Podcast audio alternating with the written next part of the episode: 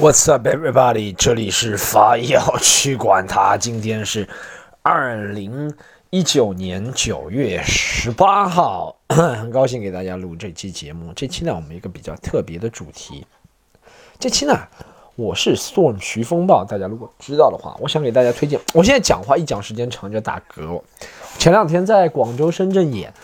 我怎么又不讲主题，直接讲其他？我现在在广州、深圳演，每一场演到一半都要打嗝，变成很好笑的一个梗。不是我故意要这样，是我真的讲话时间长就打嗝。我不知道是不是胃的病，胃没胃有病还是怎么样。反正我现在录，不要去管他，录到一半也会打嗝。好，继续言归正传，书说书接上集，言归正传，讲一下我这集要主要讲的一个内容。我是要讲。啊，我想给大家推荐几款电瓶车，怎么样？给大家推荐推荐几款电瓶车，好吧？然后这集在推荐几款电瓶车，还有说我和电瓶车的趣事之前，向大家说一下，我现在在干嘛？我现在在看《疯狂的石头》，一边看《疯狂的石头》，我想重温一下这个电影，就很好看，你知道因为前两天不是前两天，刚刚听到几个人讲，刚听到几个人讲重庆话，我就想到《疯狂的石头》，是吧？然后还有一个是。呃，给大家推荐一下，我们接下来有演出，然后从一直从九月二十八号、十月一、十月二，然后十月六也有，然后大家可以在上海各个地方，然后会讲一些新的，讲一些旧的段子，还有很多很厉害的演员，会我们都是比较开心的，希望这个放假或者大家来看我们，好吗？然后具体买票的办法是，大家一是可以加我微博。Storm 徐徐风暴，或者如果微信的话，搜索公众号“喜剧联合国”，盒是盒子的盒，礼物盒的盒，喜剧联合国里面有，好吗？然后或者如果要加私人微信，加我们这个呃粉丝群，粉丝群的话，可以加微信号 c o m e d y u n 二 c o m e d y u n 三，好不好？来欣赏这些高质量的在上海的演出。上海之外，我们也会有十月五号，我们还会有。杭州的演出，中文、英文，好吗？希望大家都看起来，其他演出也会及时在这里通知的。希望大家都关注一下我们，好不好？好，我今天就进入这主题。我今天这两天听了很多别人的 podcast，我现在还在听《疯狂的石头》。大家如果 听到背景里面有音乐，不要觉得奇怪，是因为《疯狂的石头》现在讲到那个谢小猛，谢小猛他去换那个。偷梁换柱就把那个翡翠给换了，你知道他两百块钱买了一个假的，啊，然后把翡翠换了什么 Nike 是吧？还是名牌？两百块钱讲这个事情是吧？谢小猛啊，我现在讲电瓶车，这里面倒没有开电瓶车，那个贼还是开个宝马啊！听到这个熟悉音乐，大家知道现在是道哥去抓谢小萌抓奸了。这个电影实在太好笑了，每一次看，主要是黄渤。那个演出就很出跳，你知道吗？杀人犯法这个事儿，好，不多讲这个了，是吧？讲这个，哎，这个电影里面倒没电瓶车。我这集的主要目的是想聊几个我一生当中开过的电瓶车，或者是那种类似的非机动车，你知道，给大家推荐一下，还讲一下有趣的一些经历。我从小到大，最早可能是。呃，开那个骑自行车居多。小时候骑自行车，小时候中学的时候就开始买自行车，你知道吗？然后在高中时候，由于成绩还不错，父母还奖励了买捷安特。但真的第一年就被偷了，真的第一年就被偷了。后来那个时候，我想，我想另类，你知道吗？我想，我想另类，想浪漫。好像是看周杰伦一个 MV 里面看到周杰伦骑那种女士的自行车很帅，然后我自己买女士的自行车，就不知道。高中时候没交上女朋友，就是因为这个原因。女生会觉得很娘，你知道，男的交女骑女士自行车，就是那种不是二十八寸的，二十四寸那种女士自行车，你知道吗？而且二十四寸的女士自行车就骑。一开始捷安特，捷安特被偷，捷安特被偷就是那个时候出去补习好像，然后就在补习的地方捷安特被偷了，然后我那个补习的钱也浪费了，捷安特也被偷了。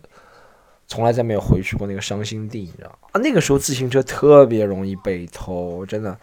那时候我一个朋友狗子，要讲回狗子了。狗子就是 不能讲他偷自行车，讲他犯罪了，是吧？他就反正反正他在那方面挺挺厉害的，你知道吗？他能够 报别不能报狗子的了，我取取个其他名字叫驴子吧。好，我有个朋友叫驴子，他特别厉害，他不是偷自行车，他是直接看到别人好的自行车是吧？他就他就抬走给别人，然后到开锁师傅的地方多给别人五十块钱、二十块钱，就说自己钥匙掉了，别人就给他开了，然后车这车就塌了，特别。胆大包天，肆意妄为，你知道吗？那朋友狗子就特别，又说成狗子驴子就特别厉害，驴子。然后他还有一个，他他发展下线，你知道吗？他那个时候读的学校，他在其他几个学校发展下线，就他给别人，比如说，他和别人说什么，一是发展嚣张的下线。就比如说，有人喜欢这辆车上的一个以头，以前我们叫龙头凤尾嘛，什么牛角车上，我不知道大家熟悉这个名词吗？就在捷安特自行车上，一个叫它铝合金的一些东西，加上龙头啊，什么那种牛角，然后还有那种铃，指南针的铃，以前很帅，还有轮毂，还有轮毂。以前自行车，以前我们真的初高中时候对待捷安特，就相当于现在买辆奔驰差不多的感觉，你会改装，你会加避震，是吧？我改轮毂，反正狗子很厉害。他不仅有分赃线，他又有人帮他物色哪个学校有有好车，你知道？他会过去自己抬，特别的，他就像恶霸一样，就那个时候统治了上海几个学校的 自行车圈，特别狠。然后我曾经也叫他帮我搞一些车啊，然后什么东西，他都不肯的。他那时候就是完全是看钱办事的。记得他最厉害的一次，他说他去我们那个驴子，他去我们那个学校，那个时候杨浦区有个叫做小世界的地方，上海杨浦区有个叫做小世界的地方，小世界就游戏城嘛，游戏城当然会有很多年轻的小孩儿，小孩儿那个时候就喜欢骑车嘛，骑山地车，对不对？就是捷安特啊，捷安特这种，然后他一个人扛两辆车，扛两台车，他开去，他那时候他那时候是谈了女朋友，怎么开销就比较大，你知道吗？他开销大就导致他。就导致他 铤而走险的数量就比较大，从来没有被抓过。我不知道是不是被抓过，由于是小孩儿，别人就把他放了或怎么样。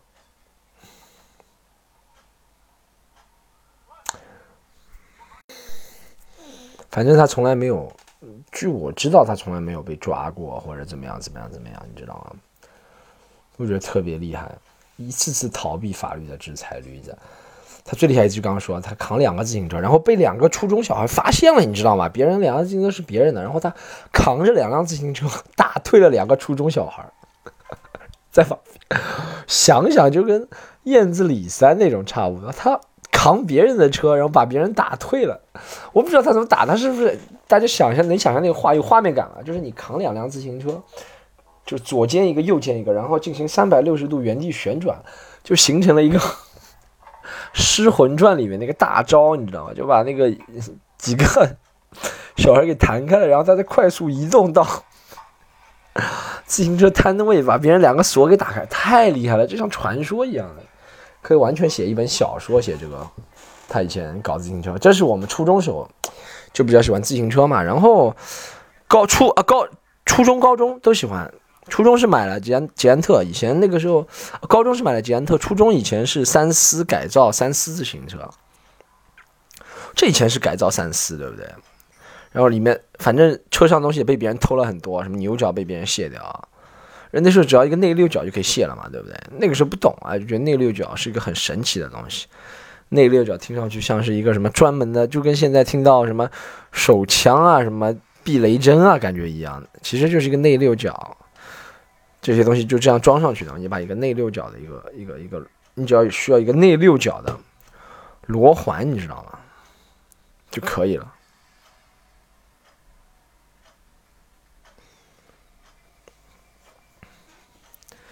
内六角那个扳手，你就可以把这给扳开了，你知道吗？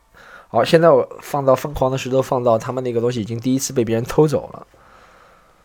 那郭涛，郭涛，哎，郭涛说的到底是重庆话普通话？我觉得他说的话，重庆不是重说的是重庆话还是成都话？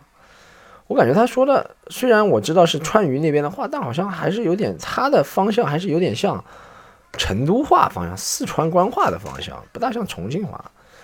不知道懂的朋友能不能跟我说一下？懂的朋友跟我解释一下，好吧？郭涛说的是什么话？然后对，初中、高中都是自行车。到到到，我记得我到高三毕业的时候，我们那个时候开始流行玩卫战了，你知道吗？高三毕业开始玩卫战。我是一个，我高中时候有个挺好的朋友，现在很早就不联系了，你知道吗？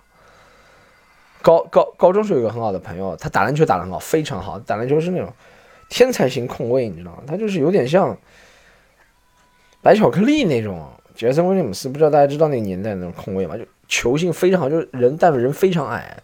他让我想到前两天看了那个阿根廷队那个后卫，就是世锦赛那个，他也是那种，他比他还矮，他可能就一米七二、一米七三那个家伙，老魏，他就打篮球非常好。然后他爸，他住也是住我们那一块的，你知道吗？但好像他爸那个时候做生意好像有点钱，就给他用了。他那个时候，那个时候咱们有钱又不会存下来说啊，这个时候今天存着几万、几千，明天存着几千就能买一平方了，多存一点就能买套房了。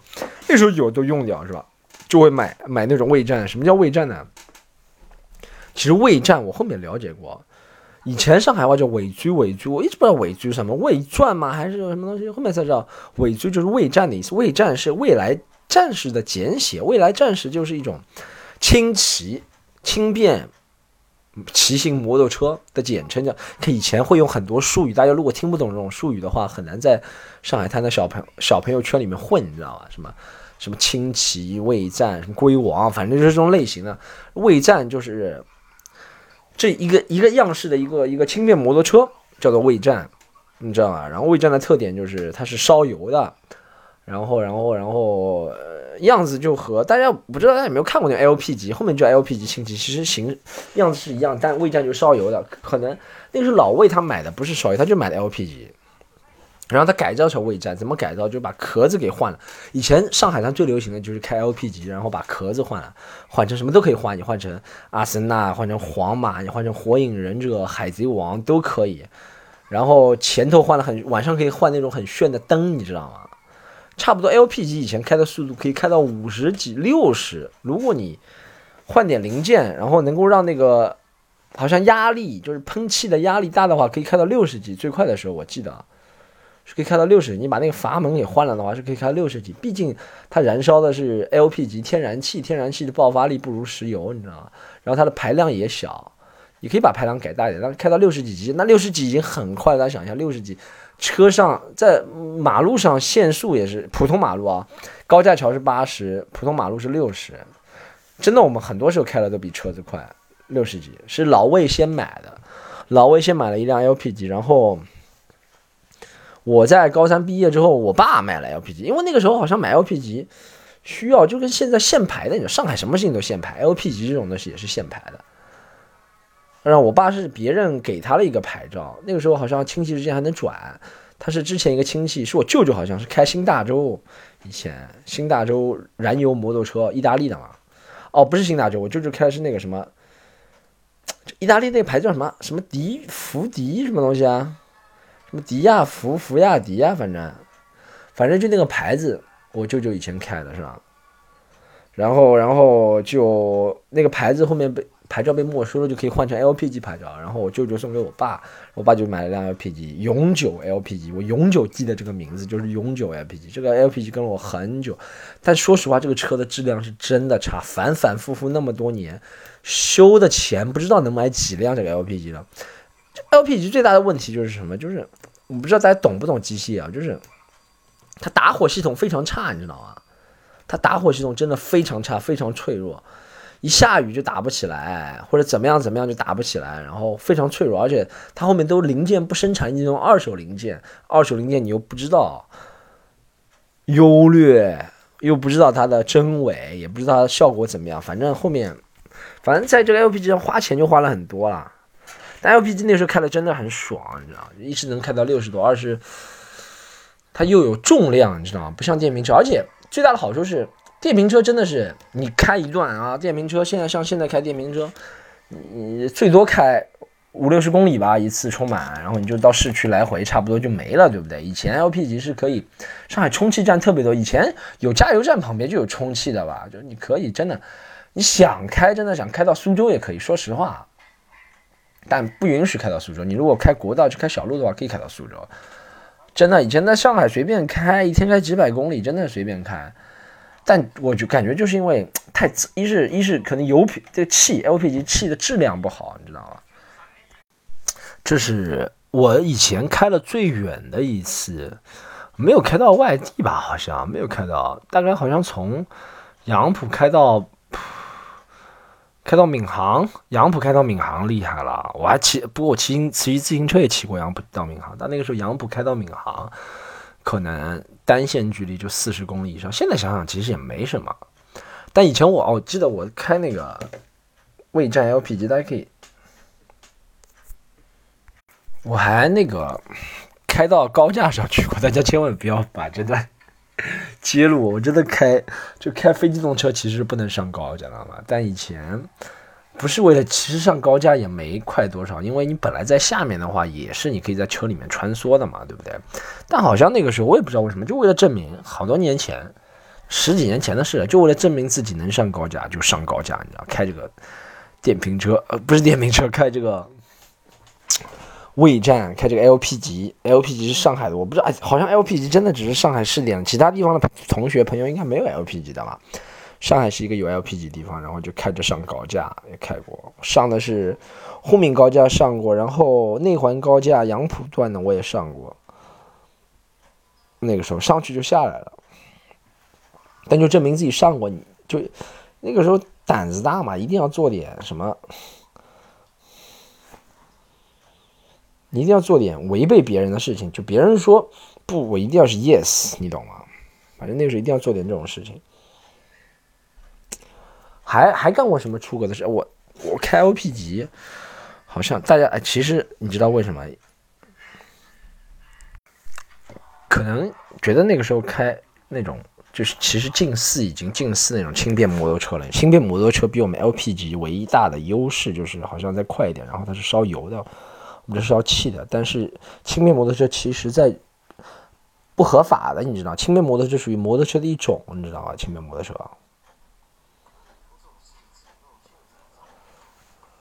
轻摩托是属于摩托车一种，是不合法的，你知道？所以，所以我们的 LP 级其实是可以在市区里开，轻便摩托车开了要抓的，你知道吗？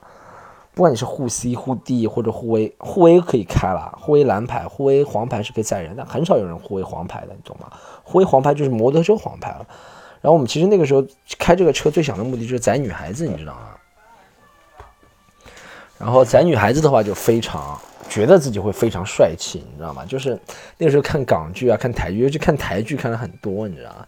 台剧那种斗鱼啊，或者是台剧以前罗志祥转角遇到爱，啊反正类似的台剧，你就觉得哇，里面的男主角戴一个小小头盔，然后给女生准备一个小头盔，但我们从来不戴头盔的，太娘了。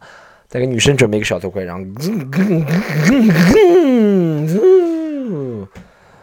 我觉得哇，好帅啊，就觉得哇，这种。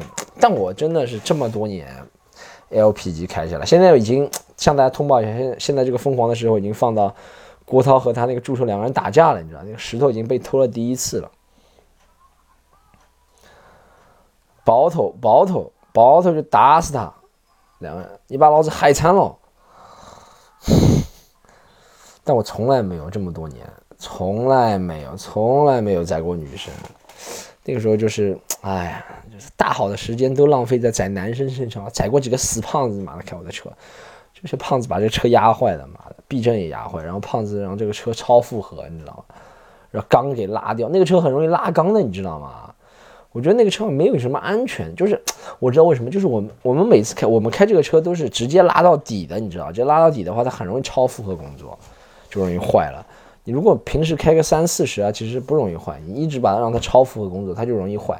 而且它这种东西，我给大家讲个道理：为什么电瓶车其实现在电瓶车不容易坏？电瓶车它其实它是靠个电机发动，电机很难坏的，而且它中间没有，就很少有齿轮的摩擦或者是力与力之间的摩擦，你知道吗？其实以前那种 LP 级，它的工作原理就跟汽车一样，它中间需要润滑，它需要这样，它会有。器件之间的摩擦会有摩擦就会有磨损，你如果强度太高，磨损大的话，一会儿就坏了，漏气啊，或者产生漏啊、漏水、漏油、漏电，一会儿就坏了。所以这车真的到后面就一直在修，你知道吗？一直在修，一直在修，一直在修，哎，真的是很惨。后面一下雨天就不能开，一下雨天就到发动发发动不起来。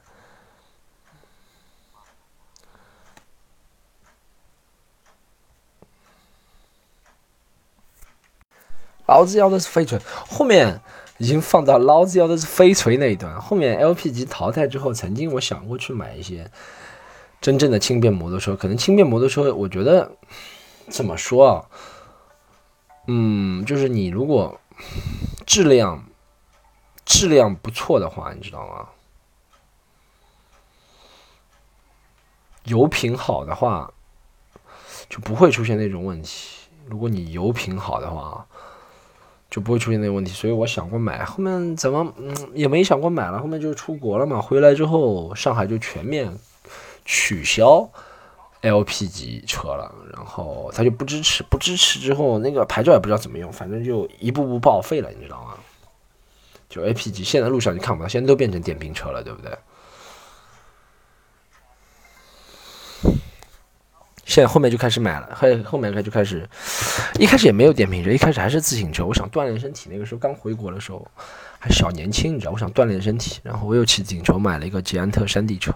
你知道那时候多喜欢骑自行车吗？那个时候从从从从徐汇滨江一直骑骑骑骑骑骑到金山海边奉贤，金山太远了，奉贤海边。就是他那种办那种嘻哈音乐节那个海边，因为后面去看过两次嘻哈音乐节，我想这不是我以前骑过来的地方，再骑回来，我靠，白天出门，计划是白天出门骑四个小时回来，真的是骑到最后十一点十二点到家，你知道因为骑骑就觉得，嗯，我看看手机，听听歌，你知道吗？然后骑骑就那个地方没有路灯的，你知道吗？骑骑就方向都没了，而且很累，真的很累，被蚊子咬了，真的是不计其数了，那个时候。嗯，那个时候经常骑自行车嘛，交通工具还是坐地铁、骑自行车。后面就买了自己第一辆电瓶车，买了第一辆电瓶车，好像很值得炫耀，但真的是买了第一辆电瓶车，雅迪，你知道吗？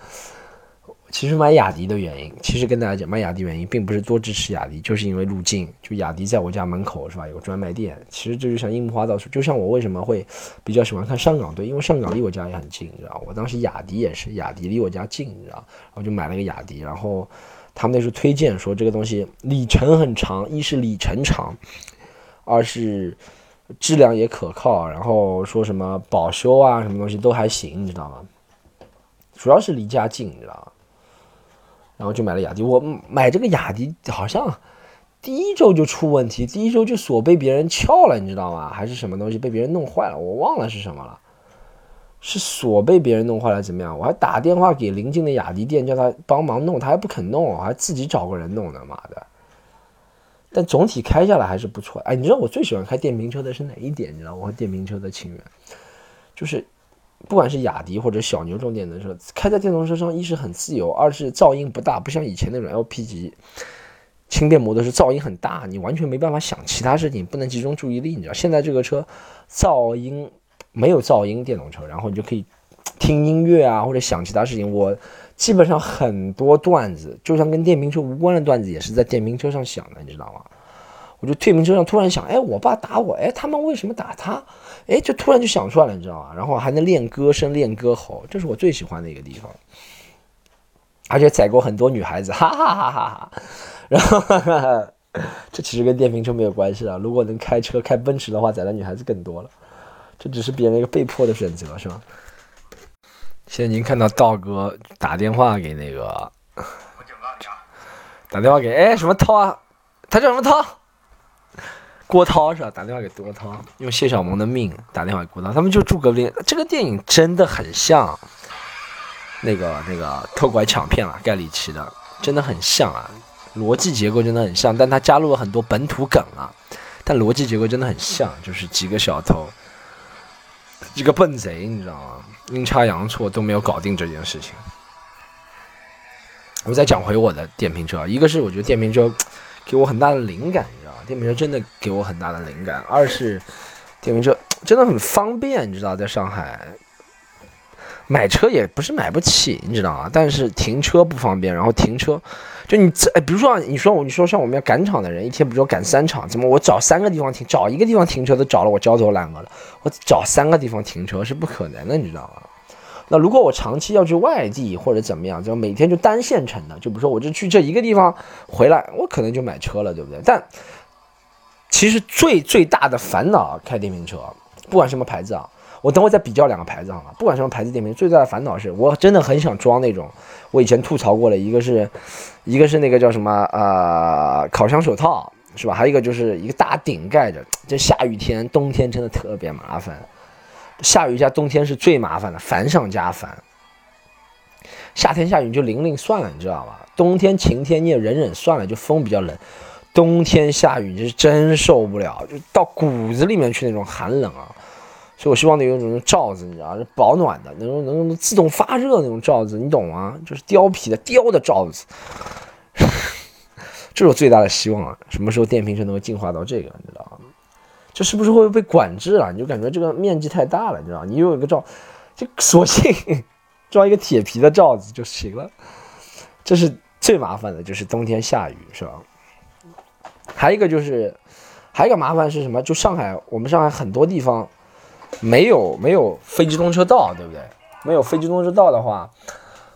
你就要在行人人行道上开，你知道吗？它虽然隔开了，但你和行人有时候还会碰到。大家如果听过我新专场段子就知道了，有时候还是会比较麻烦。这是两个比较麻烦的地方，但比较，但我觉得还是喜悦大于烦恼。开电瓶车，好，最后想给大家推荐几个。这时候要使出我的绝活了，好吧？大家可能现在听了这一集，听到第二十六分四十五秒，觉得这一集怎么那么平淡？对，这一集是很平淡。我只想诚心的把大家讲一下我的电瓶车的故事，把我的履历都给大家讲一下，我的 resume。但是呢，在这时候就要加入一个爆点了。我知道喜剧在二十六分四十五秒以后一定要加入爆点。今天爆点就是再学一个法语哈，学一个法语怎么样推荐电瓶车？诶。my name's um Bjorn. Do you uh, like to uh, recommend some uh, mopeds? E-bike um, for everybody. Everybody, uh, everybody, come here. Come here and buy some e-bikes. This is Yadi. Yeah, this is quite quality. It's quite good. Yeah, this is Junior. Junior's, uh, Junior's, Junior's, Junior's quality is quite good, but it's expensive. 我最近又学了一门外语，大家听吗？学德语。我德语德语的腔调来介绍，德语的腔调来介绍，怎么说？哎，I would recommend。有有点不大，有点是唐老鸭。I think they will win out on. I would recommend some more pets。这要叫越南人了，一百 for the eternity。哎，Z Z Z，嗯，还是还是还是法国人比较像一点，是吧？Z Z，我哎，我我我就横向比较吧，我小牛我也开过，然后绿亮啊什么那种，还有什么捷豹大王，还有雅迪我都开过，确实小牛是造型最酷炫的，你知道吗？造型比较酷炫，然后小牛它一个好处是它是锂电池，能够随时拿走，然后轻便。其实停车倒没什么办法，其实再大的车，电瓶车也没到大面积都能停了。但它是一是电池比较方便，你可以拿走。因为我好像电瓶被偷过一次，大家不知道大家知道？电瓶被别人偷过一次，觉得很郁闷，你知道？电瓶被被别人偷了，然后还有一个是一个是电瓶被别人偷，一个是呃。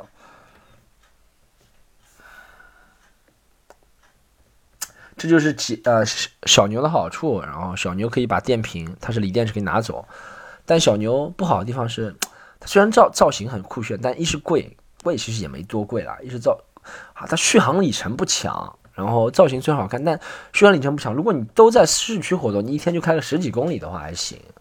如果你要你要你要那种长距离，就不适合送外卖的师傅。从来没有看到送外卖的师傅小学送外卖师傅那种很原始的电瓶车，你感觉像他自己拼装的那种电瓶车，你知道吗？就拿两块铁，然后把一个电池焊在电机上那种，特别厉害。那种车开的特别快，而且特别有金属感，就撞都不敢跟他撞。他就是电瓶车里的悍马，你知道吗？就感觉特别厉害那种，那种是，所以我那种就像捷豹大王改装的，我感觉是。雅迪我觉得是综合性能比较强，雅迪就像电瓶车里的可能像德国队，实用性、综合性能也很强，长得也挺帅，你知道吗？不算难看，可能可能不能不能算男模吧，可能那个小牛就像意大利队，就男模纯男模队，但就不实用，你知道吗？小牛还有一个缺点是，它后座太小了。其实后座太小有好处，就女生一定要抱紧你啊，但是女生坐了不舒服，对不对？这我们看过小小牛载人，虽然说电瓶车不能载人啊，但有时候还会载人，你知道，载人还是那种大的车，大宽，就以后最好后面还加个加座，你知道吗？加个安全带，加个加座，对不对？这是我的梦想，什么电瓶车能加个加座旁边，那种大大宽的，就是那种像我现在坐在这个老板椅子上那种座椅，放到电瓶车上，上面盖一个盖子，前面烤箱手套。就完美了，你知道吗？所以，我如果要排序的话，大家可以就如果你是注重外形或者注重酷炫，买电瓶车，就是你家里只是纯代步，可能出门三三四公里，我还是建议你买小牛，因为你虽然已经沦落到开电瓶车了，你就不想让别人再看不起你开像雅迪啊、绿亮啊、捷豹大王这种，但如果是实用性的话，我觉得。捷豹大王，捷豹大王非常厉害。我看那种外卖师傅开的都特别快啊，一是很快，他们开到五十几，怎么改装我都不知道。他们能开到五十几，然后特别快，然后续航里程特别长。你想外卖师傅一天能开多少都没有问题，是吧？综合性我觉得最强的还是还是我们雅迪，好吧？但呢，如果这集有电瓶车厂商听到了，想给我钱的话，我可以随时把。这几个顺序给调整了，大家不要慌张啊！好，这一集呢唠了三十几分钟，就到这里了，好不好？讲了一下我个人一直对电瓶车，还有我一些开车的经验。骑车，杨丽一直说什么？他说没有听到过过别人说电瓶车还是开，其实开跟骑是一样的，开，好吗？不要纠结这些小点，好不好？然后啊，对大家请持续锁定这个节目，已经不早了，现在已经点三十八分了，一点三十八分了。疯狂的时候也快快看完了，然后这个节目也快录完了，我准备上传了，好不好？大家可以持续锁定这个节目，凡要去管它，推荐给你身边的朋友。这一集就到这里，拜拜。